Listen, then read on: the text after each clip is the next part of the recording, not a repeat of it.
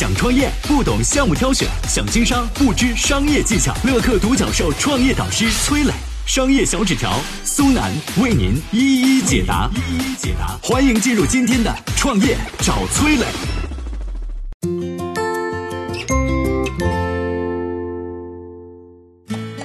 拼多多仅用三年时间，市值超越京东，排名电商老二。创始人黄峥有什么神奇的力量呢？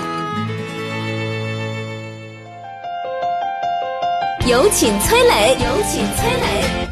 您可能想不到啊，五环外的拼多多只用了三年时间，市值就超越了京东，成为了电商行业的老二。别说您，其实很长一段时间，国内很多投资人也都不看好电商项目。就像当年的美苏争霸，人们想不出来还有谁有可能打得破阿里、京东 PK 的格局。然而呢，就在不久前，北京亦庄传来一声叹息。刘强东怎么都没想到，京东浴血厮杀了这么多年，才伺候好了五环内的中产消费者，成为了行业老二。而三十八岁的黄峥，却在刘强东最熟悉的农村大地上插满了拼多多的大旗，后来居上。很多人猜测这个黄峥身世不凡，其实啊，根本没那么回事儿。一九八零年，拼多多的创始人黄峥出生在杭州一个普通工人的家庭。如果没有好好学习，天天向上，他大概终其一生也难逃工人阶级的命运了。到了该上学的年纪，黄峥被送到了市郊一所非常普通的小学读书。幸好啊，凭借一次奥数比赛的出色表现，黄峥初露头角，经老师的推荐去考了杭州外国语学校。聪明的黄峥如愿考上了这所特别的学校。为什么说特别呢？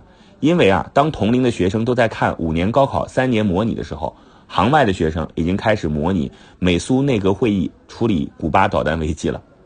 毕业后的黄峥毫无意外地保送进了浙大混合班，周围的同学都是学霸中的学霸，每个学期末还都会有一定比例的学生被淘汰到普通班，而聪明的黄峥几乎不用考虑被淘汰的风险，并且在大一的时候呢就成功入选了梅尔顿基金会。这个基金会啊是由当时美国的 POS 机领导品牌惠尔丰的创始人梅尔顿成立的，初衷呢就是想让一些出色的学生能有一个交流的平台。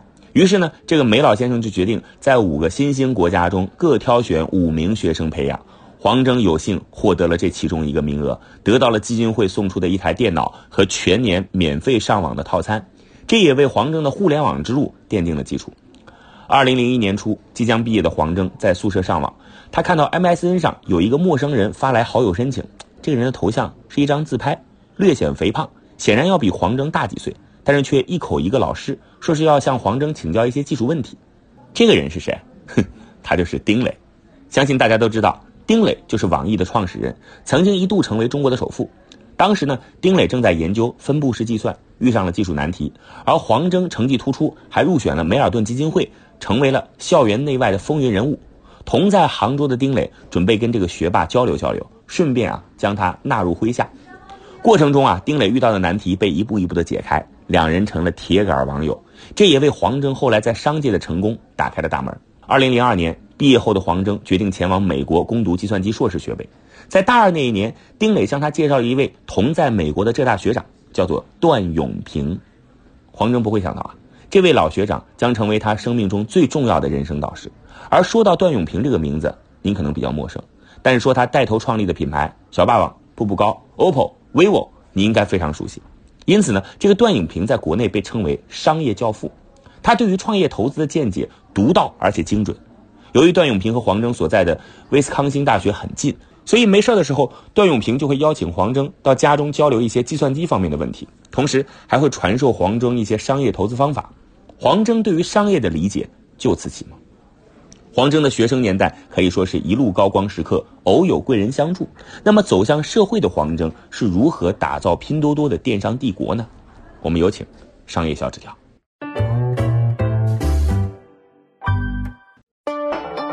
有请商业小纸条，请商业小纸条。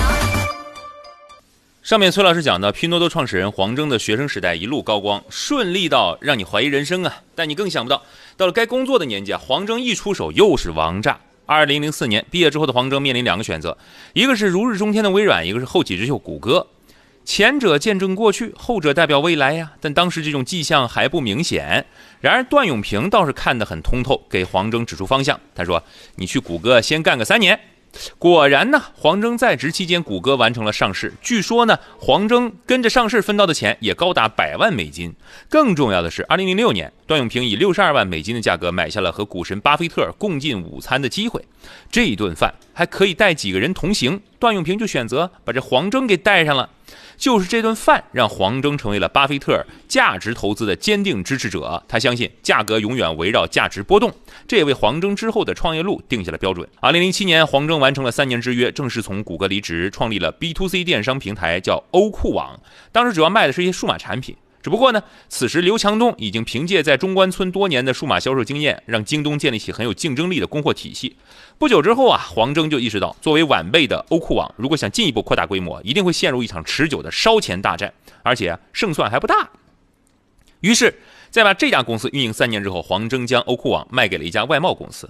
然而，黄峥的电商梦并没有因此熄灭。二零一五年，他和此前团队共同开发了一款叫“拼好货”的社交电商平台，主要拼团售卖一些水果生鲜。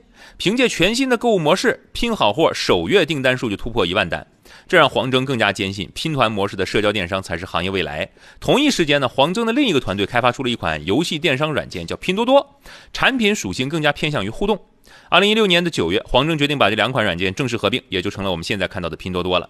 到了二零一七年，黄峥砸重金冠名了各大电视节目啊，一夜之间，三亿人都在用的购物 APP 拼多多这个口号就走进了千家万户，走到了千百个人的脑子里。